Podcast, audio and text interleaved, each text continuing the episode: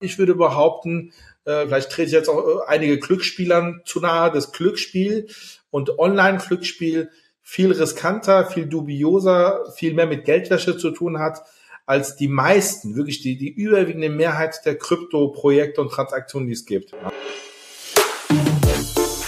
Hallo und herzlich willkommen beim Crypto Education Podcast von Crypto Nerds. Wir erklären dir einfach und verständlich alle Themen rund um das Web 3.0, sodass du einen sicheren und nachhaltigen Einstieg in die Kryptowelt hast. Und jetzt viel Spaß bei der heutigen Folge mit deinem Host Erik Heinemann.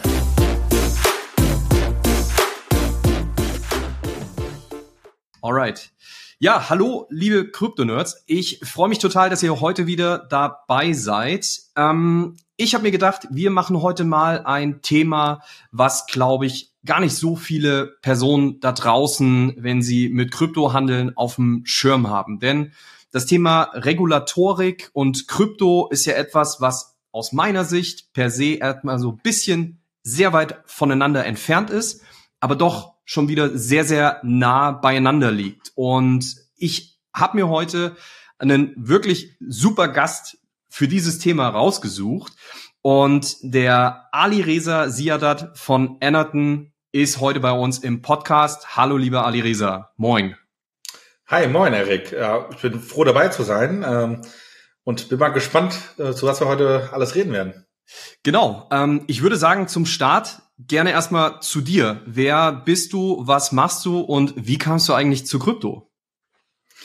Ja gut, äh, einige kennen mich vielleicht schon aus dem Markt, vor allem die im Bereich Krypto aktiv sind. Ähm, ich würde mich äh, persönlich so als äh, Krypto-Lawyer OG nennen, ja, einer, der von, von Tag eins dabei war. Ich bin Rechtsanwalt und das bei Ennerton, wie du schon erwähnt hast, war lange Zeit bei anderen ähm, Häusern, unter anderem bei PwC, wo ich da auch äh, ziemlich lange, ja, das nannte sich damals auch PwC Europe ICO Lead. Das heißt, ich mhm. habe für alle PwC-Gesellschaften 2017 äh, entschieden, ob wir ICOs machen oder nicht. Ähm, ich habe aber schon vor 2017 angefangen, mir die Krypto-Themen anzuschauen, 2014, deshalb äh, bezeichne ich mich selbst als Krypto-Lawyer OG in dem Bereich, mhm. weil das dann doch relativ früh war. Und Anwalt bin ich seit 2012, das heißt, äh, fast zu Beginn meiner Anwaltskarriere habe ich mir auch irgendwie die Blockchain angeschaut und die Themen, die es da so gibt mit Krypto. Ja, und jetzt bei Ennerton mache ich immer noch Krypto, ja, und mhm. ähm, das tatsächlich auch überwiegend. Das heißt, mehr als 90 Prozent die Projekte, die ich mache, haben irgendwas mit Blockchain und Krypto zu tun. Ähm, kreuz und quer, ich berate äh, Fintechs, Startups, Banken, ähm, alle, die irgendwas mit Krypto machen, auch äh, den ein oder anderen größeren äh, Kryptobörse, Kryptoverwahrer ähm, und nicht nur in Deutschland, auch so ein bisschen im europäischen, äh, europäischen Kontext bin auch aktiv in Verbänden. Äh, bei der Europäischen Kommission, die Blockchain Association in NATBA war ich im Vorstand, beim Think Block Tank, luxemburgischer äh, Think Tank war ich im Vorstand, äh, beim Deutschen Bundesblock war ich mal aktiv gewesen. Das heißt, äh, da habe ich auch schon reingeschnuppert und ansonsten schreibe ich viel, veröffentliche viel und bin auch viel bei eigenen Podcasts unterwegs. Perfekt, super, vielen, vielen Dank. Also ähm, für einen Großteil der Leute, ähm, die wir so in unserem Netzwerk haben, lieber Ali Reza, und wir kennen uns ja jetzt auch schon ein bisschen länger, ja, für diejenigen, die sich das Ganze hier anschauen äh, mit Video, die werden sehen, der Ali Reza ist hier schon komplett mit Merch ausgestattet und hat äh, unseren heiß begehrten Crypto-Nerds-Pulli, den jeder Podcast-Gast und Supporter unseres Projekts bekommt, den es so nicht zu kaufen gibt. Also von daher, Ali Reza, du bist schon voll ausgestattet und äh, freut mich, dass du, dass du da auch direkt hier äh, Flagge zeigst. Das ist super. Ähm, Ali Reza ist eine absolute äh, Le Legende äh, in dem Space, schon sehr, sehr lange mit dabei. Ähm, sehr, sehr viele Insights auch in Projekte, gerade auch dadurch, dass er die Projekte legal-seitig betreut, was teilweise, kann ich mir vorstellen, echt ein heißer Ritt ist, ja, mit dem einen oder anderen Projekt. Und äh, gerade in der ICO-Zeit, also äh, hast du da überhaupt geschlafen 2017? Äh, weil da war es ja wahrscheinlich, gab es eine Menge zu tun in der Zeit, oder? Ja, tatsächlich. Also jetzt nicht nur 2017, sondern äh, also seitdem äh, insbesondere, aber jetzt auch ist es äh, sehr turbulent. Ich meine, die, die äh, sich Bitcoin anschauen, wissen ganz genau, dass es äh, 2017 wirklich äh, interessant war und spannend war, weil da äh, ist auf einmal der, der, der Kurs hochgegangen, knapp ein Jahr nach dem Halving äh, und extrem hochgegangen ist. Ähm, dementsprechend gab es viele ICOs. Das ist ja meistens so. Äh, heutzutage macht man NFTs. Damals wurden ICOs gemacht. Ähm, aber das, das Interessante an dem Ganzen ist, dass man den Überblick äh, nicht verliert. Ja, äh, ich, ich bin zwar Jurist und mache viel im Bereich Legal, aber das, was ich mache, kann auch jeder Investor oder jeder, der sich für Krypto interessiert, selbst machen. Einfach den gesunden Menschenverstand benutzen und nicht nur investieren, sondern auch mal sich wirklich mal anschauen, wo investiert man denn rein oder was schaut man sich denn da gerade an? Äh, einfach mal wirklich mal die White Paper sich anschauen und gucken, ob das überhaupt passt, was da steht. Ähm, ist das Advisor-Team vom Gründerteam überhaupt bekannt? Sind es Leute, die im Bereich Krypto unterwegs sind? Äh, äh, es gibt da, gab es damals 2017, 2018 diese lustigen äh, White Paper, wo dann irgendwelche Schauspieler genannt wurden, die gar nicht Berater sind, ja. ja. Äh, das ist ja heutzutage nicht großartig anders. Also jeder kann mit äh, Do Your Own Research äh, gucken, ob das passt. Und, und in der Hinsicht war es extrem äh, spannend und zeitaufwendig, Erik, weil ich habe dann auch jetzt nicht unbedingt als Jurist, sondern wirklich mit gesundem Menschenverstand mir man äh, angeschaut, was wird da für ein ICO gemacht. Mhm. Äh, siehe da, derjenige, der das macht, hat damals äh, einen Brautladen online gehabt, äh, dessen äh, engster Vertrauter äh, ist äh, der Vater, der dann irgendwelche Plastikflaschen äh, im Plastikflaschenverband Deutschlands ist und der macht jetzt ein ICO für AI.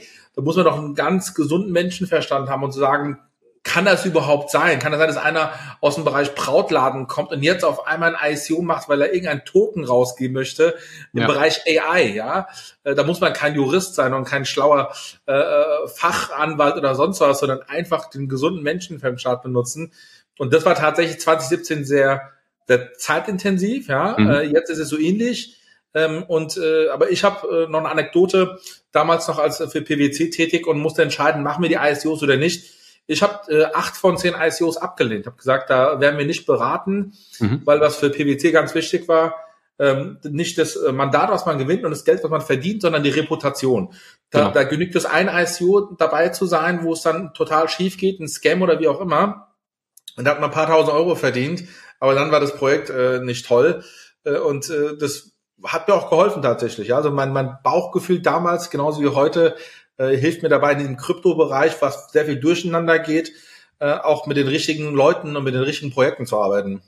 Ja, Okay, das ist natürlich äh, gerade so diese diese ganze ICO-Phase war natürlich super super wild, super dynamisch und ähm, da haben natürlich auch viele Anleger äh, Geld verloren äh, und und viele ICO-Projekte natürlich überdimensional viel Geld verdient. Ob es jetzt auf die richtige oder die falsche Art und Weise war, das sei mal so dahingestellt. Ähm, aber es war auf jeden Fall eine sehr, sehr intensive Zeit. Und das, was du sagst, ist tatsächlich total richtig. Aber den gesunden Menschenverstand walten lassen und einmal durchatmen, bevor man irgendwie auf Kaufen drückt, ähm, das ist tatsächlich so ein Thema, das haben wir heute auch bei uns in der Crypto-Nerds-Community auf Facebook äh, so ein Stück weit besprochen, wo ich mal gefragt habe, mhm. wer von euch wurde denn überhaupt schon mal gescammt, ja? Und äh, da haben sich auch viele gemeldet, die schon gescammt wurden. Und ich glaube, so geht's vielen. Und ähm, vielleicht wurde man auch gar nicht richtig gescammt, sondern man hat einfach nur viel verloren an Geld, ja, weil man im falschen Moment auf ein Projekt eingestiegen ist. Und äh, das, was du sagtest, so ein einfacher Research, wer sind die handelnden Personen, ja, und was haben die so in ihrer Vergangenheit gemacht, ja, welche, welche Referenzen bringen die überhaupt mit, um ein solches Projekt umzusetzen? Und wenn da schon Fragezeichen aufkommen, ja, hast du absolut recht, dass man da mal ein großes äh, Fragezeichen für sich äh, und sein Investment machen sollte.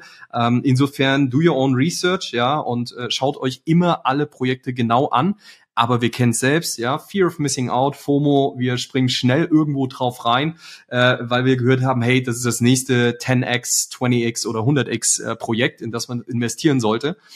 Immer mal durchatmen, entspannt bleiben, ich habe auch bei einem Invisible Friends Drop damals beim NFT-Projekt äh, Geld verloren, weil ich einfach mitten in der Nacht, ja, ein bisschen übermüdet, dachte, okay, jetzt habe ich hier äh, äh, das, das richtige, den richtigen Punkt gefunden zu investieren, ja, und dabei war es komplette Fake Collection, weil ich einfach nicht aufgepasst hatte und dann hatte ich mal 1000 Dollar in den Sand gesetzt. So, also das sind so Sachen und ich glaube, dazu kann man auch nochmal eine komplett gesonderte Folge machen. Das werden wir auch tun. Wir planen gerade mit einem Kryptoforensiker in nächster Zeit einen Podcast, äh, wo es genau um dieses ganze Thema Projektanalyse, Scams und sowas geht. Ähm, aber soll heute nicht unser Thema sein, ist aber super, super wichtig. Und ich habe zu Anfangs gesagt, Krypto und Regulatorik ist sehr, sehr weit auseinander. Ja, ähm, wie siehst du das, Ali Reza? Passt das überhaupt zusammen, Krypto und Regulatorik? Ja, also ich, ich sehe es tatsächlich genau andersrum. Ja, was sollte ich denn auch sagen als als Berater, im Bereich Regulatorik tätig ist? Aber ich kann euch äh, Beispiele, ich kann dir Beispiele nennen und dann siehst du tatsächlich, wie eng Krypto und Regulatorik beieinander liegt. Ja, mhm. äh, zum Beispiel, ähm, ich bin im Bereich Regulatory, also Aufsichtsrecht tätig. Ja, das heißt, ich äh, berate Unternehmen, wenn die jetzt zum Beispiel eine Erlaubnis benötigen oder mit der Aufsicht äh, sprechen müssen und schauen müssen, ob sie äh, das überhaupt machen dürfen in Deutschland, ob es zum Beispiel ein Prospektbedarf oder ein White Paper oder eine Lizenz. Ähm, und das Ganze hat bei mir, wie gesagt, 2014 angefangen. Und nur die wenigsten wissen, dass die deutsche Aufsicht BaFin ist die erste Aufsicht global gesehen, die im Dezember 2013 eine Warnung rausgegeben hat gegen Bitcoin. Diese mhm. Publikation gibt's heute noch. Ja? Das mhm. heißt, es war die allererste Publikation, wo eine Aufsichtsbehörde sich geäußert hat zu Bitcoin. Mhm. Ähm, das waren ja wirklich die, die Anfangszeiten. Damals äh, lag äh, der Bitcoin noch äh, deutlich unter 100 Euro. Ähm, und äh, die deutsche Aufsicht hat eine Warnung rausgegeben und gesagt, ja, an Verbraucher und Investoren äh, höchst äh, spekulativ, höchst riskant etc. Und kurz danach kam der Stein damit ins Rollen. Dann gab es die Financial Action Task Force, eine internationale Gruppierung, die sich um Geldwäschebekämpfung und Bekämpfung von Terrorismusfinanzierung kümmert, hat ins, ins, in dieselbe Richtung reingeschlagen, in dieselbe Kerbe reingeschlagen und hat auch eine Veröffentlichung gebracht von den Geldwäsche-Risiken, die es mit Bitcoin gibt. Mhm. Ähm, äh, Ganz im Gegenteil äh, war es dann 2020. Das heißt, anfangs haben wir immer diese Risikowarnungen gehabt und gesagt, boah, passt auf und, äh, und so weiter. Aber 2020 äh, mit der Regulierung von Kryptowerten in Deutschland und dem Kryptoverwahrgeschäft haben alle mhm. gesagt, boah, das ist das Ende für Deutschland. Es wird in Deutschland kein Kryptogeschäft mehr geben. Ganz im Gegenteil. Wir hatten den allerersten Krypto-Player mit Coinbase, die die Erlaubnis bekommen hat und ähm, das Geschäft begonnen hat. Äh, dann wurde die deutsche Regulierung als Blaupause für die europäische, die jetzt kommen wird mit der Markets and Crypto Assets Regulation. Und wir haben auch ganz viele Nachahmer gesehen, die gesagt haben, ey, Coinbase ist in Deutschland, wir gehen da auch hin. Wir haben jetzt mhm. Bitpanda bei uns. Binance hat es probiert. FTX wollte auch nach Deutschland kommen. Also alle diejenigen, die äh, äh, mit einer Lizenz, mit einer Erlaubnis das machen wollten, die waren nicht von Deutschland abgeneigt wie in der Regulatorik, sondern ganz im Gegenteil, die wollten das in Deutschland machen. Ja? Mhm. Und gleichzeitig sieht man auch in Europa einen ganz großen äh, Andrang deutscher Investoren oder solche, solche, die sagen, wir benutzen lieber ein, ein deutsches Vehikel und investieren lieber in, in einen deutschen Fonds oder über einen deutschen Unternehmen in Krypto, als äh, in, in Asien, Osteuropa oder meinetwegen in den USA. Weil es mhm. in Deutschland halt diese Regulierung, die gibt halt für beide Seiten. Für den Investor, aber auch für die Anbieter äh, Transparenz und etwas, was so ein bisschen Vertrauen in den Markt rein, äh, reingibt. Ja, ähm, das das ganz spannend, weil wenn man schaut, einige oder viele der der der Kryptobörsen, die ja heute die größten der Welt sind, sind ja damals ohne KYC gestartet, sind dadurch massiv gewachsen. Das waren ja so die ursprünglichen Wachstumstreiber damals. Und jetzt dreht sich das ja alles seit Jahren schon, ja, KYC reguliert, ja, äh, die Regulatorik, äh, die es in, in Europa gibt oder in den Zielländern, in denen man eine Lizenz haben möchte, muss erfüllt werden. Also das ist ja einmal komplett, äh, äh ja, Rolle rückwärts, wenn du so möchtest, äh, zu dem, wie sie eigentlich ursprünglich mal äh, gewachsen sind. Wie, wie siehst du das? Ja, also ich, ich war ja auch einer der ersten, der in Krypto investieren wollte. Und ich glaube, äh, anhand meiner eigenen Geschichte können sich, glaube ich, sehr, selbst viele da rein äh, denken. Als ich in Krypto investieren wollte, in Bitcoin, das war 2014, da bin ich ins Internet gegangen und habe nur Mount Gox gefunden, dass man über Mount Gox da rein investieren kann. Mhm. Und dann habe ich mir gedacht, wer ist denn überhaupt Mount Gox? Ja, die sitzen irgendwo in den USA oder in Japan, das war nicht ganz klar. Dann war ich aber clever genug gewesen, habe gesagt, wo liegen denn eigentlich meine Kryptos? Bei wem mhm. sind die? Ja, also äh, die die die die OGs in Bitcoin würden sagen, not your keys, not your coins. Ist hier das so ein bisschen äh, differenzierter? Weil den meisten Investoren ist es ja eigentlich egal, ob sie den Private Key haben oder nicht. Die wollen einfach nur Sicherheit haben, die wollen den Private Key nicht verlieren und wenn sie irgendwann mal die Coins swappen wollen oder auscashen, dann soll es auch funktionieren. Und ich hatte diese Sicherheit damals nicht äh, bei Mount Gox, weil ich mir einfach nicht sicher war, wie das funktioniert. Ja. Das war mir zu intransparent. Ich wusste, dass sie auch schon mal gehackt wurden. Äh, und äh, das, das wollte ich dann damals nicht. Ähm, und, äh, und also ich bin jetzt auch kein großer Fan zu sagen, man muss unbedingt diese Geldwäscheprüfung machen. Natürlich, natürlich muss es gemacht werden. Aber man muss am Ende des Tages, glaube ich, die Kirche auch im Dorf lassen. Wenn man sich zum Beispiel den größten äh, Crypto-Player anschaut, wie Binance, ähm, das ist auch nur ein Start-up. Die haben ja ICO gemacht in 2017. Das, die sind keine acht Jahre alt. Mhm. Äh, die gelten immer noch als Start-up. und die sind unfassbar schnell gewachsen. Und es gibt halt verschiedene KYC-Vorgaben. Also in Deutschland ist es so, du musst ein Video-Ident machen oder du musst zur Post gehen und ein Post-Ident machen. Das ist in Österreich nicht so. In Österreich genügt es, wenn man mit dem Handy äh, oder mit dem Smartphone ein, ein, ein Self-Ident macht, sprich, man schaut in die Kamera rein, macht ein kurzes Video, sagt Hallo und äh, hält den Ausweis rein. Mhm. Das ist in Deutschland nicht akzeptiert, ja. Das heißt, wir haben unterschiedliche Vorgaben regulatorischen. Man kann sich vorzüglich darüber streiten, ob das überhaupt erforderlich ist. Was ich, glaube ich, wichtig finde, vor allem für die, für die meisten Investoren, das hat man schön am Beispiel von FTX gesehen, die Kundenassets, die müssen halt sicher sein. Also dieses, die Segregation of Funds, dass der, äh, diese Kryptobörse nicht die Assets der Kunden nehmen kann und mit den, mit den Assets äh, zocken darf, das ist, glaube ich, klar. Ja. Und man muss halt die Sicherheit haben und, und wissen, äh, dass man mal mit seinen Assets auch wieder rauskommt und auch, dass man vor allem versteht. Ein anderes Beispiel ist ja Nuri bzw. Bitwala, die dann über Celsius dann gesagt haben, ihr könnt eure, eure Kryptos hier äh, ähm, verleihen, aber das ist ja am Ende des Tages kein Verleihen. Also Verleihen, ähm, das kennt man vielleicht noch äh, äh, auch vom Leihhaus. Man geht dahin, äh, gibt seinen Teppich ab oder seine Uhr und kriegt dafür Geld und kann dann wieder zurückgehen und holt den Teppich, genau diesen Teppich ab und kriegt das Geld. Bei der ja. Bitcoin-Leihe über Bitwala und Celsius war es ja keine Leihe. Man hat die Kryptos weggegeben an Celsius. Celsius hat mit diesen Kryptowerten gezockt, also die haben Short-Selling gemacht, haben es verloren und konnten es da nicht mal zurückzahlen. Ja, mhm. das meine ich auch mit diesem do your own research. Schaut mal genau rein, was ihr da macht, ja. Wenn einer sagt euch, das ist eine Laie oder das ist Staking oder das ist, was weiß ich, dann guckt doch mal wirklich, ob das das ist. Und das ist das Gute bei der, bei der Regulierung. Jetzt kommen wir wieder zur Regulierung, zu deiner Ausgangsfrage, Erik. Ein langer Monolog. Äh, ich glaube, diese Regulierung, die hilft auf jeden Fall, dass für diejenigen, die nicht gut genug sind in Do Your Own Research, vor allem auch ältere Leute oder jüngere Leute, die einfach nicht den Zugang haben und schnell investieren, auch vielleicht auch aus Emotionen heraus äh, investieren, dass die ganz klare Informationen bekommen und, und keine Informationen, die ja äh, schön dargestellt sind, aber in Wirklichkeit falsch sind, ja. Und mhm. das ist, glaube ich, ganz wichtig bei der Regulierung. Das hilft, den Markt auch zu voranzutreiben und auch vielleicht zu emanzipieren und auch die Spreu, Spreu vom Weizen zu trennen. Ja, ja, okay. Das heißt, ähm, gehen wir vielleicht nochmal einen Schritt zurück. Wir sind jetzt gerade schon ein Stück weit sehr tief, tief reingegangen. Also Bitwala, Nuri, ja, Crypto Exchange, für die, die es noch nicht wussten. Ähm, dann das, das Thema Mika generell. Was, was ist das eigentlich grundsätzlich? Wofür steht das? Und warum, warum gibt es das? Das hast du zum Teil schon beantwortet, aber vielleicht einfach nochmal, ums, ums klar einzuführen. Was ist denn die Mika, die jetzt überall die letzten Jahre schon rumgeistert, wo viele so ein bisschen äh, auch die Angst hatten, okay, äh, jetzt greift der Staat hier ein, ja, gerade die Leute, die äh, Krypto wegen seiner Dezentralität lieben, ja, die dann gesagt haben, okay, jetzt werden wir hier überwacht und reguliert und dürfen nichts mehr so frei machen, wie denn eigentlich der ursprüngliche Gedanke von Krypto ist. Ähm, insofern äh, hilf uns da nochmal, uns einfach einzuführen, was ist Mika und weswegen kommt's jetzt? Ja, genau. Also die Mika, ähm, das ist die Markets in Crypto Assets Regulation. Das heißt, das ist die umfassende Regulierung für den kompletten europäischen Wirtschaftsraum mhm. äh, in, in Hinblick auf Krypto. Das heißt, wenn wir in Krypto investieren wollen oder wenn wir unsere Kryptowerte von einem Kryptoverwahrer verwahren lassen wollen oder wir wollen einen Swap machen auf einer Exchange oder wir wollen Staking, Staking betreiben, Kryptoleihe, also alles, was mit Krypto zu tun hat, ähm, wird dann zukünftig einheitlich in Europa reguliert. Mhm. Äh, heute ist es so, dass es ein gewisser Fleckenteppich ist. In Deutschland ist vieles reguliert. Äh, mhm. Wenn man ein bisschen dann äh, nach, äh, nach Westen geht, zu unseren äh, Nachbarländern wie die Niederlanden oder Luxemburg, da ist auf einmal nicht reguliert oder anders reguliert.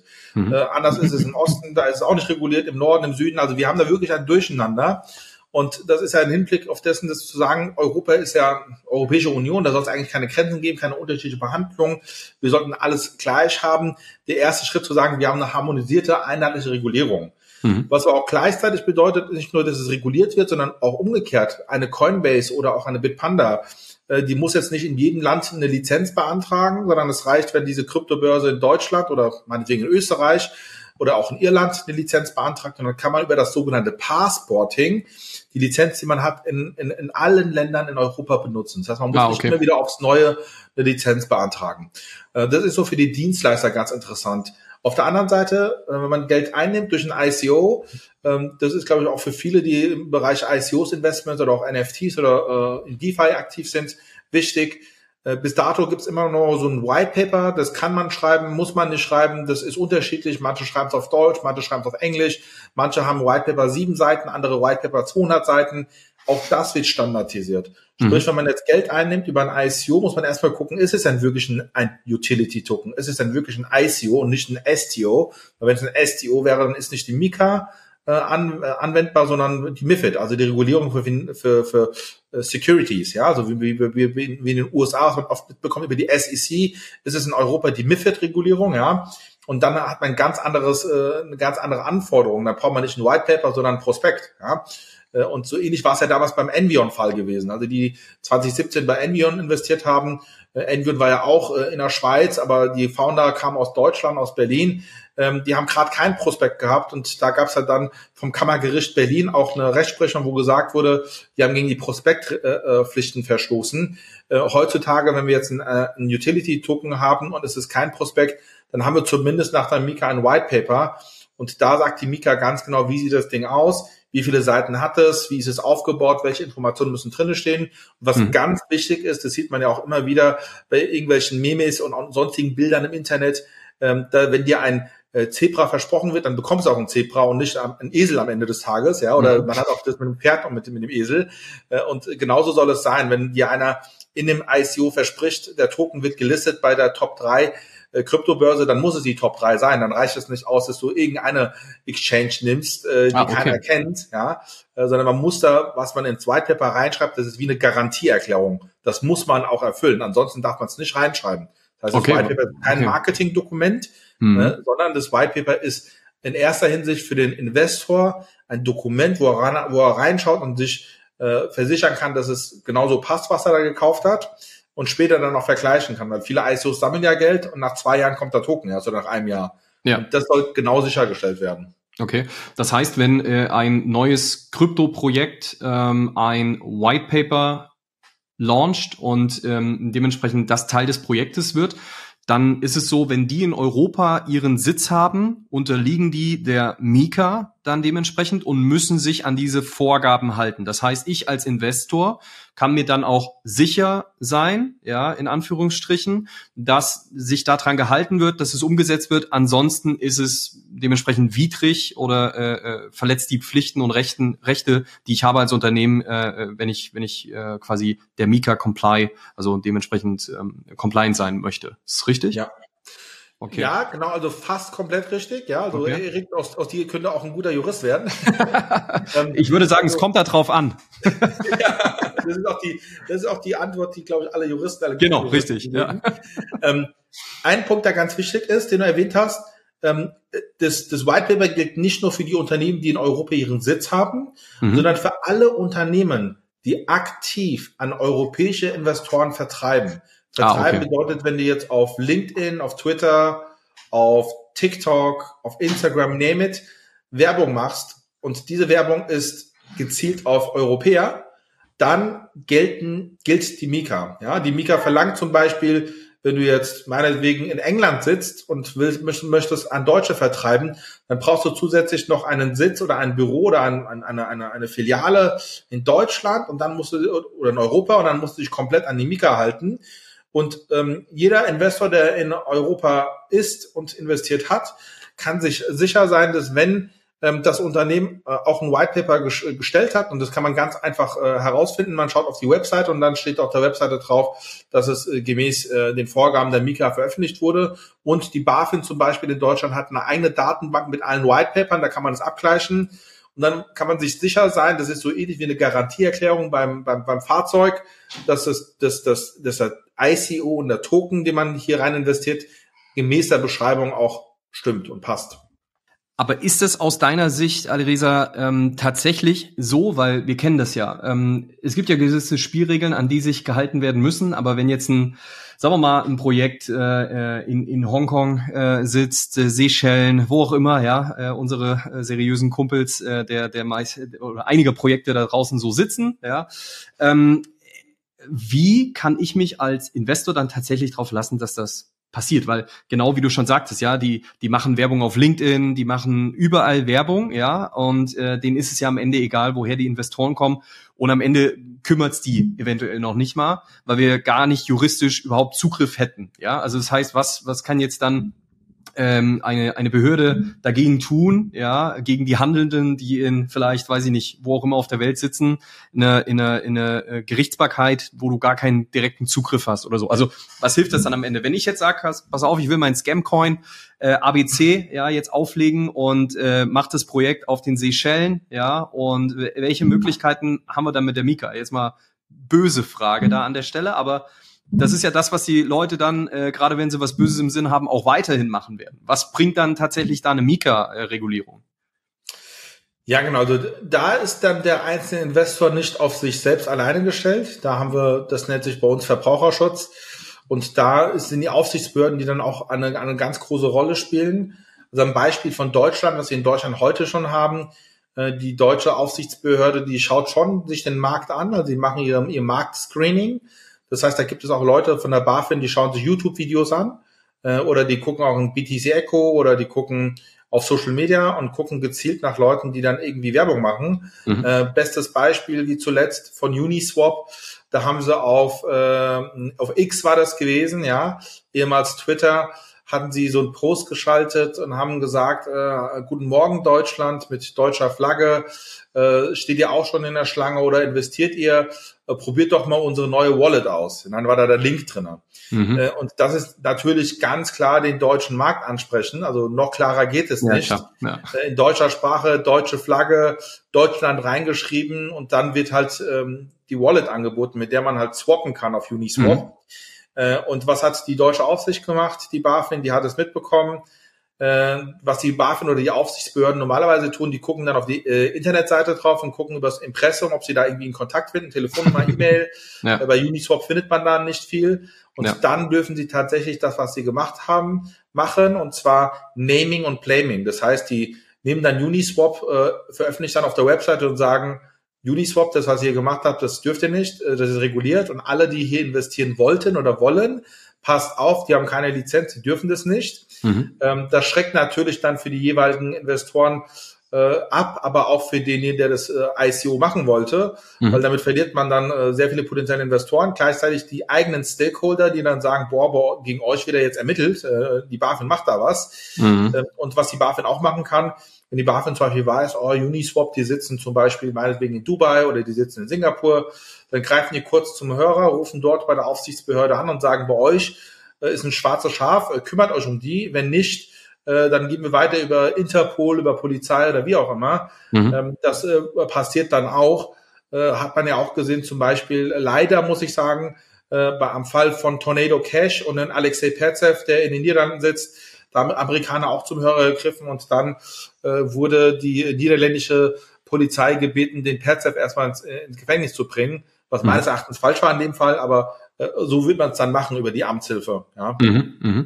Und äh, würdest du sagen, dass die, die, die europäischen Aufsichtsbehörden oder vielleicht jetzt auch unsere lokalen Aufsichtsbehörden überhaupt dafür aufgestellt sind? Weil ich sag mal, es sind hunderte Projekte da draußen, tausende Projekte da draußen, ja. Ähm, sei es äh, Coins, sei es Token, sei es NFT-Projekte, die da tagtäglich aufpoppen. So, ähm, die müssten ja mit tausenden Leuten eigentlich nur da hinterher sein. Also wie, wie, wie denkst du, dass die da, die da aufgestellt sind für, für die, für die kommenden oder aktuellen Herausforderungen? Ja, gerade jetzt auch die ganzen Lizenzen, die, die reinkommen, ähm, von den verschiedensten Antragstellern, ähm, Verwahrer oder was auch immer. Das ist ja wahnsinnig viel Workload, den die da haben müssen. Ähm, wie, wie siehst du das? Wie schätzt du da die Situation ein aktuell? Ja, tatsächlich, äh, wie gesagt, ich bin schon seit einigen Jahren dabei. Ich kann mich auch gut daran zurückerinnern, 2014, als ich die erste Anfrage bei der BaFin gemacht habe, da gab es drei Leute, die im Bereich Krypto bei der BaFin gearbeitet haben. Mhm. Mittlerweile sind es, glaube ich, deutlich über 100. Ähm, gleichzeitig ist die deutsche Aufsicht, aber ich glaube, die Österreicher sind dann nicht anders. Die haben extrem gute Tools. Also die arbeiten mit sehr vielen Tools. Das heißt, die mhm. geben dann irgendwie ein Uniswap und dann irgendwas und dann äh, das ist nicht vergleichbar mit Google, sondern das ist wirklich ein Tool, äh, was Forensic Services auch benutzt und dann kriegen sie alle Informationen ausgespuckt. Äh, da sind sie schon sehr gut. Und was man auch mhm. nicht vergessen darf, und ich glaube, das ist so das, äh, wo die meisten Aufsichtsbehörden dann auch tatsächlich die Informationen bekommen. Mhm. Äh, manche nennen es Whistleblowing, andere nennen das irgendwelche Competitors, die dich anschwärzen. Schönes Beispiel auch ähm, der YouTuber Hoss, der damals viel zu Crypto-Exchanges gepostet hat, der hatte dann einen Competitor-YouTuber, von dem er genau wusste, dass der Werbung macht für eine äh, unregulierte Kryptobörse bei der BaFin angeschwärzt. Und die BaFin hat dann die, äh, den, den Kanal des YouTubers dicht gemacht. Okay. Äh, ähnliches ist es auch mit dem, äh, mit dem, äh, mit den Bitcoin-Bloggern schon passiert, dass dann die Competitors dann einen bei der BaFin anschwärzen und die machen dann ganz schnell die Seite dicht. Mhm. Äh, und das passiert tatsächlich sehr oft. Äh, Mitbewerber, aber auch Anwälte von Mitbewerbern, die dann bei der BaFin sich melden und Whistleblowing betreiben.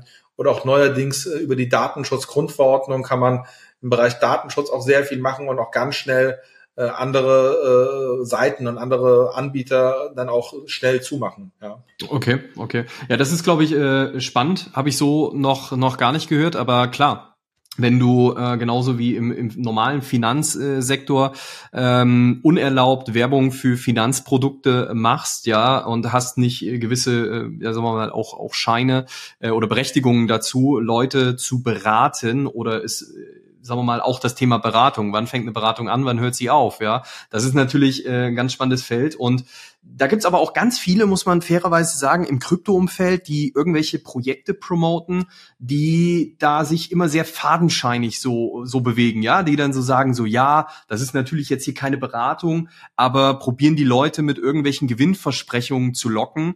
Ähm, ist das auch was, wo dann die Mika oder kommende Regulierung natürlich die Leute dann dementsprechend auch verschützt vor solchen Themen? Ja, absolut. Also was, was äh, zu diesem White Paper dazugehört, ähm, also dieses White Paper fordert nach der Mika deckt dann nicht nur das Dokument selbst ab, sondern jeglicher Außenauftritt, den man hat, den man entweder selbst macht oder über Dritte. Ja, mhm. wenn man jetzt auch mit anderen kooperiert und andere machen das, man macht das nicht selbst. Also man kooperiert mit Influencern und diese Influencer kriegen dann Referral Code. Über den Referral Code kriegen sie dann irgendwelche äh, Gelder ausbezahlt. Ähm, das schaut sich die Aufsicht auch an. Das sehen Sie dann unter dem Gesichtspunkt Marketing. Das heißt, auch die Marketinginformationen müssen sich mit den White Paper Informationen decken. Ja, das heißt, ja. du kannst nicht sagen, White Paper machen äh, bei dem Crypto Player die Juristen und Marketing machen die Marketingleute und das, die einen schreiben das rein, die anderen schreiben das rein. Das geht nicht. Ja, ja, ja. Das, geht, das geht dann schon Hand in Hand. Äh, und da, da achtet, da achten die Aufsichtsbehörden noch extrem drauf. Äh, und das gehört halt äh, zu der klaren, äh, transparenten Kommunikation, die jeder Krypto-Player, jeder CASP im Markt durchzuführen hat. Und viele, wie gesagt, benutzen dann Dritte, die machen es dann über Zeitschriften oder Influencer oder irgendwelchen Konferenzen, wo sie sagen, das haben wir doch nicht gemacht, das hat andere gemacht. Mhm. Da sind die schon extrem schlau, äh, die Aufsichtsbehörden, und da, die lassen sich da nicht so einfach äh, da ja, in die Irre treiben. Ja, also gutes Beispiel dafür ist auch, ähm, die Kollegen von Bayer Leverkusen hatten damals, glaube ich, für ein Projekt geworben, was sie dann ganz schnell wieder rückabgewickelt hatten.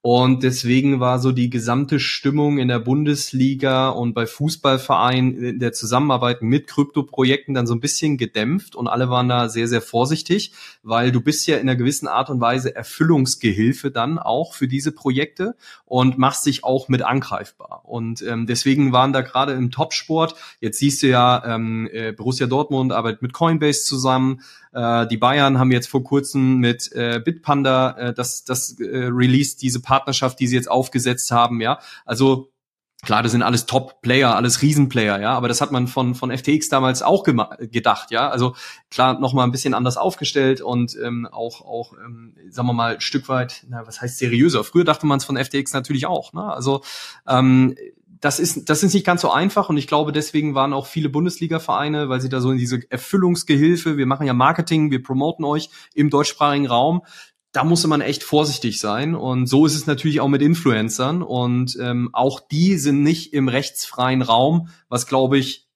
die gute Erkenntnis jetzt hier an der Stelle ist. Und wenn ihr irgendwo seht, dass irgendwer irgendein Bullshit-Projekt promotet, hat man auch die Möglichkeit, dagegen gewissermaßen vorzugehen. Ja, also ich glaube, das ist, das ist ganz wichtig. Ich habe letztens auch von jemandem aus der Community geschrieben bekommen, ähm, dass er in einer Trading-Gruppe von einem vermeintlichen Trader gelandet ist. Ähm, ich habe mir dann den Link schicken lassen und bin da mal mit reingegangen und habe einfach den, sagen wir mal, dummen Anfänger-Investor gespielt und was der Typ mir nicht alles geschickt hat. Seinen vermeintlichen Personalausweis, ähm, seine Crypto-Broker-Lizenz von Huobi, ja, und was er nicht alles, um Trust aufzubauen, mir geschickt hat, was jetzt jemand, der vielleicht nichts damit zu tun hat, glaubt, ja, und dann darauf reinfällt. Der Kollege, der es mir schickte, der hat zum Glück nur 100 Euro investiert, ja, sollte dann aber, um sein Geld rauszubekommen, 500 Euro nochmal Transaktionskosten und Legalkosten zahlen, ja, das ist ja immer so ein Klassiker, und dann kriegst du gar nichts von deinem Geld wieder. So, also das ist da, okay, cool, es gibt Regulatorik genau dafür, dass eine breite Masse, die jetzt investiert, besser geschützt wird. Das ist das, was ich jetzt soweit mitgenommen habe. Ist das soweit richtig aus deiner Sicht? Ja, absolut. Das ist richtig. Gleichzeitig müssen wir noch, glaube ich, dazu sagen, wir müssen jetzt mit, mit Krypto nicht den Teufel an die, an, an die Wand malen. Ja? Klar ist, dass es da die Regulierung noch, noch nicht gibt. Die kommt jetzt über die Mika. Vielleicht auch ganz wichtig, das haben wir noch gar nicht gesagt, die Mika kommt zum 30. Juni für alle mhm. Stablecoins und zum 30.12. diesen Jahres für alle anderen Coins. Ja? Mhm. Und, und dann werden wir in ganz Europa einheitliche Regulierung haben. Ich glaube, dieses das, was ich schon jetzt schon mehrfach gesagt habe, einheitlich. Das ist, glaube ich, entscheidend. Mhm. Dass auch die Leute genau wissen, äh, in ganz Europa ist es einheitlich reguliert. Ja, ähm, also es gibt auch ganz andere Industrien und ganz andere Bereiche, wie zum Beispiel Glücksspiel, ja? Online-Glücksspiel. Das ist noch nicht harmonisiert. Es gibt äh, Lizenzen aus äh, irgendwelchen Inselstaaten, es gibt äh, Lizenzen aus irgendwelchen vielleicht niederländischen äh, äh, Jurisdiktionen. Oder Schleswig-Holstein. In Schleswig-Holstein gibt es dann, das ist nicht harmonisiert und das ist auch ja. total, das ist wirklich Wild, Wild West. Ja. ich glaube, das meine ich auch gerade mit zu sagen, wir brauchen den Teufel nicht an die Wand zu malen. Ich würde behaupten, äh, vielleicht trete ich jetzt auch äh, einige Glücksspielern zu nahe, das Glücksspiel und Online-Glücksspiel viel riskanter, viel dubioser, viel mehr mit Geldwäsche zu tun hat als die meisten, wirklich die, die überwiegende Mehrheit der Krypto-Projekte und Transaktionen, die es gibt. Ja? ja. Und, und, und deshalb glaube ich auch, dass äh, es gibt auch so ein Sprichwort in der Regulierung, ähm, same risk, same regu regulation, was so viel bedeutet wie, dass man äh, Bereiche, die die, die, die, die, die Risiko aufzeigen, gleichermaßen reguliert. Mhm. Und umgekehrt Sachen, die weniger riskant sind, dass man die auch weniger reguliert. Und ja. dieses Stichwort, das findet, glaube ich, noch nicht effektiv auf Krypto-Anwendungen, weil im Bereich Krypto viel zu viel noch an Unwissenheit besteht. Deshalb finde ich auch Krypto-Nerds so genial, weil man bei Krypto-Nerds sich schon schlau machen kann und versuchen kann, das, die Sachen besser zu verstehen. Ich weiß auch, dass viele Aufsichtsbehörden sich solche Formate auch anhören. Das finde ich auch sehr gut, weil man dann auch tatsächlich besser versteht, ja. Also diese Klassiker wie zum Beispiel Bitcoin wird nur für Kinderpornografie benutzt und nur für illegale Aktivitäten und nur zur Finanzierung von Terroristen. Ja. Das kommt nicht von mir. Das kommt von einem der größten deutschen Aufseher, ja, der das auch so geschrieben hat und veröffentlicht hat wo man dann auch jegliche Quelle vermissen lässt. Man, da fragt ja. man sich, von wo hatten der das her? Also gibt es evidente Statistiken und Quellen, die genau belegen, dass äh, die Mehrheit der Bitcoin-Transaktionen mit äh, Geldwäsche, Kinderpornografie und Terrorismusfinanzierung zu tun hat. Wenn man mal reinschaut, sieht man, nein, das stimmt überhaupt nicht, Korrekt, ja. äh, weil unabhängige Kryptoforensics, dazu machst du ja nochmal einen Podcast, Erik, die werden genau. das bestätigen, äh, werden jetzt aufzeigen, dass insbesondere transparente äh, Currencies wie Bitcoin gerade nicht für Terrorismusfinanzierung genutzt werden, gerade nicht für Kinderpornografie und all diese illegalen Aktivitäten, ja. weil es nicht anonym ist, sondern es ist äh, pseudonymisiert. Das heißt, man kann natürlich über die Wallet-Adresse zu den Empfängern und zu den Versendern gelangen ja. und dann hat man die Kriminellen raus und das wissen die Kriminellen und deshalb machen sie es gerade nicht mit Krypto, sondern mit Cash, Bargeld. Ja. ja. Genau, richtig. Das ist das ist auch so ein Thema, ja. Also äh, wir wir probieren ja auch mit, mit Mythen aus dem Crypto-Space so ein Stück weit aufzuräumen und natürlich so dieses ganze Crime ähm, und und für illegale Aktivitäten diese Dinge zu nutzen ja, das kommt so ein Stück weit aus der Historie, ja, ähm, dass das vielleicht so viele dachten, okay, da bin ich anonym, da kann mich keiner verfolgen äh, und ich ich probiere darüber so meine illegalen äh, Machenschaften äh, sozusagen äh, abzuwickeln, so. Ähm, dass aber die das komplette Gegenteil der Fall ist, ja, zeigen ja so Anbieter wie Chainalysis, TRM Labs, Elliptic, Crystal, wie sie alle heißen, ja, Ähm, werd hier von keinem gesponsert, deswegen nenne ich einfach mal alle an der Stelle. Aber eine Sache, die man sagen kann, wenn ihr Lust darauf habt, euch tatsächlich mal ein paar Zahlen, Daten, Fakten, ja, aus über, weiß ich nicht, wie viele Transaktionen und Wallets die insgesamt haben, ja, aber Chainalysis, einer der weltweit größten Anbieter in dem Bereich, macht, glaube ich, diesen Monat wieder seinen Crypto Crime Report mit neuesten Zahlen aus 2023 müsste das sein. Und ähm, ich glaube, letztes Jahr waren die Zahlen irgendwie so, dass so kriminelle Aktivitäten weniger als ein Prozent des Gesamtvolumens ausmachen. So und äh, ich glaube, wenn man sich das jetzt mal beim US-Dollar anschaut, ja, äh, gerade so das ganze äh, Kokaingeld, ja, was so was so um die Welt geschifft wird, dann dann wird das wahrscheinlich äh, auch ein, ein Teil ausmachen, der größer ist als ein Prozent, ja, am, am Gesamtvolumen. So, also das sind so Sachen, wo, wo glaube ich, viele Leute einfach mit ein paar Zahlen einfach und schnell abgeholt werden könnten. Ja, ähm, dann gibt's diejenigen, die natürlich einfach so ein bisschen Lobby, Lobbyarbeit machen gegen den Bitcoin oder gegen Krypto generell und dann natürlich diese Plattitüden nutzen und sagen, hey, ja, das ist natürlich hier Terrorismusfinanzierung und äh, illegale Aktivitäten. Nein, Bullshit. Also das kann man sehr, sehr schnell mit einfachen Zahlen, Daten, Fakten widerlegen. Und das ist das Schöne daran, es ist alles miteinander connected, ob man will oder nicht, ja. Und wie du schon eben gerade gesagt hast, es ist nicht anonym, es ist pseudonym und in dem Moment, wo es eine Connection zu einer KYC-regulierten Börse oder anderen Diensten gibt, ist es so, dass man es nachvollziehen kann. Und wir sehen ja jetzt gerade wieder die, äh, ich glaube, das war in Sachsen, ne, mit Movie, äh, genau, Movie, äh, wie, wie hieß es, Movie TKO? TO, oder so ähnlich hießen die. Ja, ja, genau, richtig. Ja, wo sie jetzt 50.000, über 50.000 Bitcoins äh, konfisziert haben. Naja, das hat derjenige wahrscheinlich auch nicht freiwillig rausgegeben. Und äh, es, es wurde ja dann, so wie ich es jetzt verstanden hatte, freiwillig geschickt äh, an, äh, an, die, an die Behörde, ja, äh, weil der Ermittlungsdruck anscheinend zu hoch war und derjenige dann äh, Schiss bekommen hat.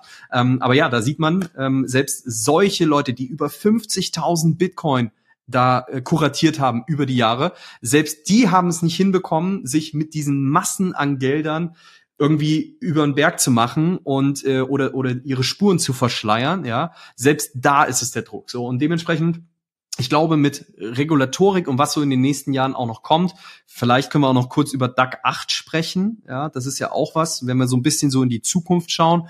Was kommt so? Ich hatte letzte Woche den, den, den ähm, Podcast zusammen mit dem Florian Wimmer, da haben wir auch drüber gesprochen, wie viele Leute machen überhaupt ihre Kryptosteuererklärung. Ja, und da sind wir irgendwie so auf eine Zahl zwischen ein bis zwei Prozent weltweit gekommen. So, gibt verschiedene Statistiken darüber. Ähm, und ich glaube, das ist auch so ein Thema, einfach nur das Bewusstsein, Leute, wenn ihr wir haben wirklich gute, gute Regelungen hier in Deutschland. Also mal gut, mal schlecht, je nachdem, was ihr gerade macht. Aber ein Jahr Coins halten, steuerfrei auscashen, hey, das ist ja Steuerparadies Deutschland, ja, wenn du so willst. Ähm, und ich glaube, da haben wir, haben wir eine einfache Regelung gefunden, die echt gut ist in den meisten Fällen. In manchen Fällen kann man auch nachbessern. Aber kümmert euch einfach darum, weil ihr habt keine Lust vielleicht, wenn dann die Regulierung kommt, dass die Finanzbehörden da die Infos bekommen von den von den Exchanges, euch dann drum zu kümmern, ja? Dann ist der Druck hoch und ähm, macht es einfach nicht. Setzt euch damit jetzt auseinander, frühzeitig auseinander und dann seid ihr da auf der sicheren Seite. Und lasst uns jetzt vielleicht Ali noch kurz über DAC 8 sprechen. Ähm, was ist das? Wozu brauchst du das? Ja, genau. Ich bin jetzt kein, kein großer Steuerexperte, ich bin auch nur Rechtsberater aber so, so ein bisschen äh, Informationen dazu habe ich auch, weil ich selbst lange Zeit bei, bei PwC war und dort auch die Steuerkollegen über die Schulter geschaut habe. Äh, vereinfacht gesagt ist DAC 8 äh, nicht nur spezifisch auf Krypto, sondern es ist eine Steuertransparenz, die es jetzt geben wird für alle Staaten, wo man versuchen wird, diese ich nenne es mal Intermediäre, also die Personen, die am nächsten dran sind an die User, mhm. äh, bei denen eine Verpflichtung aufzusetzen, dass man die Steuerinformation erhält. Also äh, platt ausgedrückt jetzt nicht nur auf Krypto, jeder, der eine Plattform betreibt oder einen Marktplatz betreibt oder einen Online-Shop betreibt oder eine Online-Trading-Plattform betreibt, wo auch Krypto-Player dazu zählen können, mhm. äh, wird verpflichtet sein, von seinen Usern sich die Steuer-IDs geben zu lassen. Man muss auch äh, genauso wie Kryptobörsen und Banken das machen, äh, muss man äh, zum Ende des Jahres ähm, eine, eine Übersicht erstellen über die äh, Gewinne, die man erzielt hat über den Swap. Ja, das macht man für die User. Gleichzeitig muss man diese Informationen, die man für die User erstellt, äh, an die äh, Finanzämter weitergeben. Die Finanzämter sammeln dann die Daten und können dann basierend darauf vergleichen, ob der jeweilige Steuerverpflichtete in seiner Steuererklärung das auch angegeben hat. Ja. Und wenn nicht, äh, dann gehen sie da halt auf die Leute zu. Ähm, in Deutschland äh, Info dazu, man kann bis zu drei Jahre rückwirkend äh, sich selbstbefreiend eine Selbstanzeige machen und sagen, ich habe es einfach vergessen oder falsch angegeben.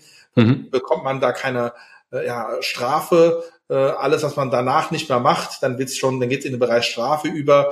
Mhm. Äh, da braucht auch gar nicht in die große Trickkiste zu greifen im Bereich Krypto, sondern da gucken wir einfach mal, was der Uli Hoeneß damals gemacht hat, ist ein Klassiker. Äh, das war nicht mit Krypto, der hat getradet und hat es bewusst so aufgesetzt, dass er über Liechtenstein und Schweiz dann irgendwelche Konten aufgesetzt hat zum Traden, mhm. Hat seine Gewinne aus den äh, unterjährigen Swaps nicht angezeigt. Und irgendwann kam es raus mit der Steuer-CD, ähm, genau dasselbe kann man sich jetzt auch vorstellen im Bereich Krypto.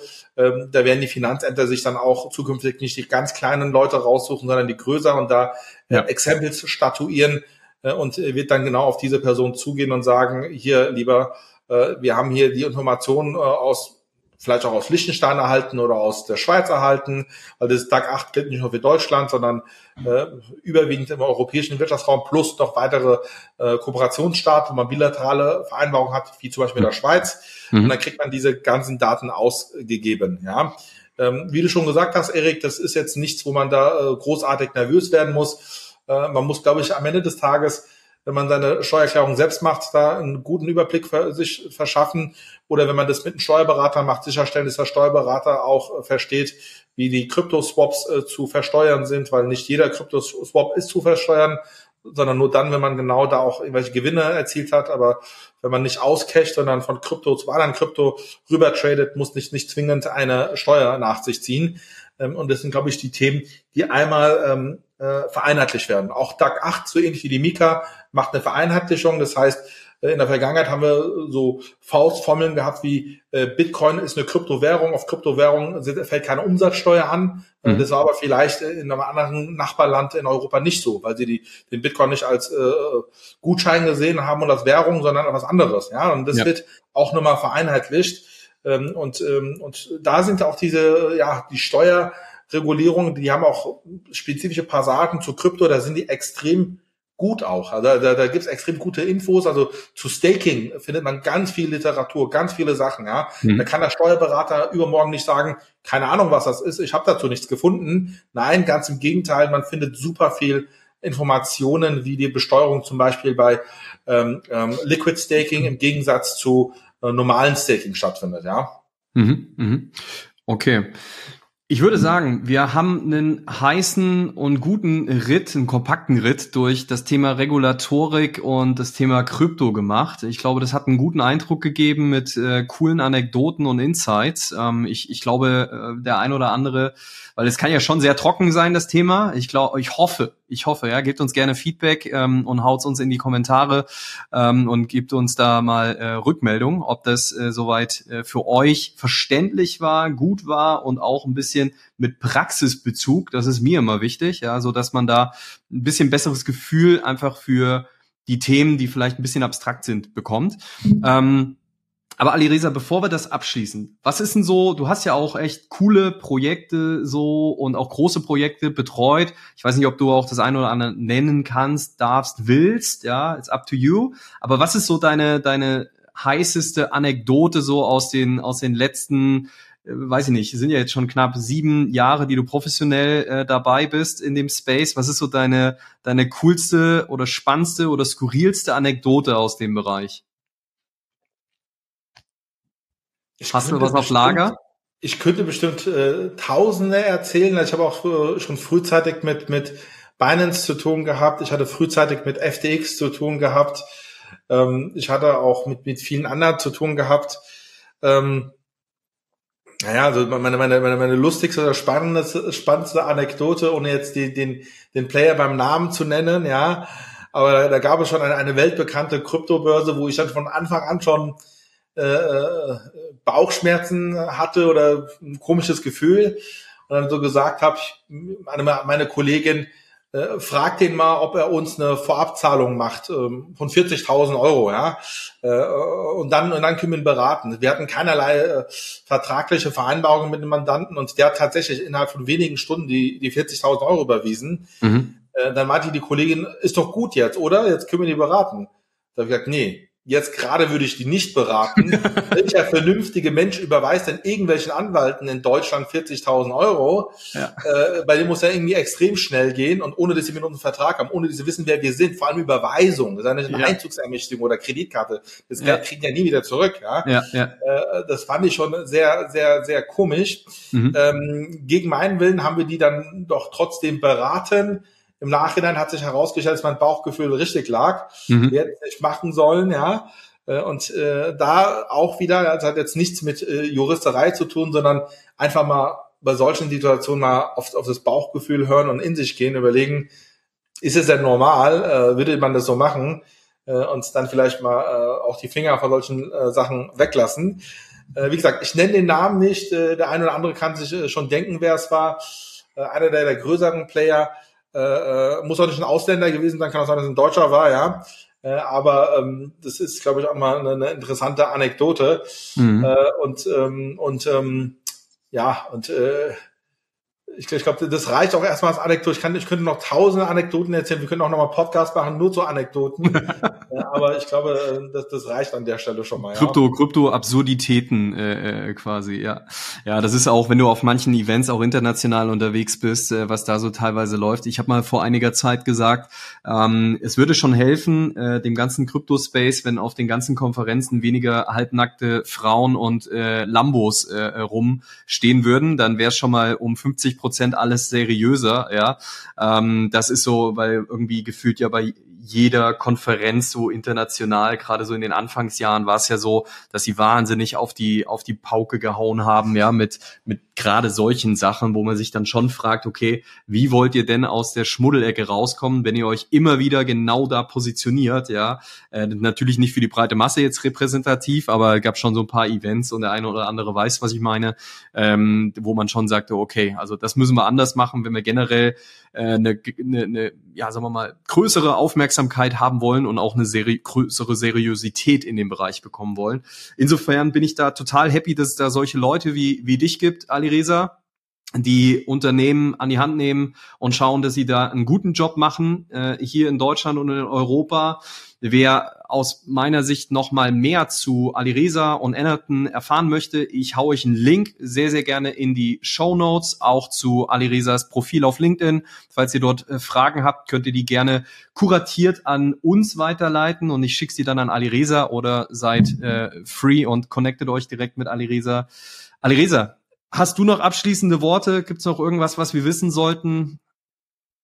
Irgendwelche Wünsche, Anregungen? Was gibst du unseren Hörern noch mit auf den Weg? außer gutes Bauchgefühl beachten, ja, und äh, Menschenverstand, menschlichen Verstand an, anwenden bei Projekt Research und auch Investitionen? Ja, also ich, ich persönlich bin froh, dass wir heutzutage solche äh, Podcasts wie, wie äh, Krypto-Nerds haben. Ich bin auch sehr froh, dass sich der Bitcoin und der Kryptomarkt so weiterentwickelt hat. Und äh, ich bin auch für dieses Jahr sehr optimistisch, äh, würde sogar sagen, dass nicht nur aufgrund der Bitcoin äh, ETFs, die es gibt, sondern auch vor allem äh, mit, äh, mit Blick auf das Halving, was kommen wird. Das ist, glaube ich, dieses Jahr ein ganz schönes Jahr werden wird. Äh, behaltet die Regulatorik im Auge. Äh, wir haben dieses Jahr wirklich ganz spannendes Jahr. Bitcoin, Bitcoin Halving, wir haben Bitcoin ETFs, wir haben die Mika und äh, es könnte ganz spannend werden. Ja, Perfekt. Mit den abschließenden Worten sage ich erstmal vielen, vielen Dank. Ähm, wenn ihr Fragen habt, schickt sie uns gerne an info at cryptonerds.com und wir würden uns natürlich wie immer freuen, wenn ihr unseren Podcast teilt. Schickt euren Freunden, Bekannten, Verwandten, ja, Leute, die sich mit dem Thema gerade neu auseinandersetzen. Und wenn euch das Ganze gefallen hat, lasst ein Abo da und ja, gebt uns gerne eine Bewertung. In diesem Sinne, Ali Reza, vielen Dank, dass du hier warst und äh, schöne Woche euch allen. Bis dann. Ciao, ciao.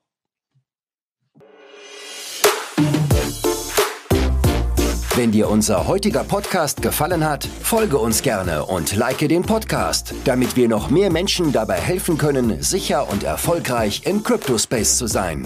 Für mehr Infos besuche unsere Website www.cryptonerds.com. Crypto mit C.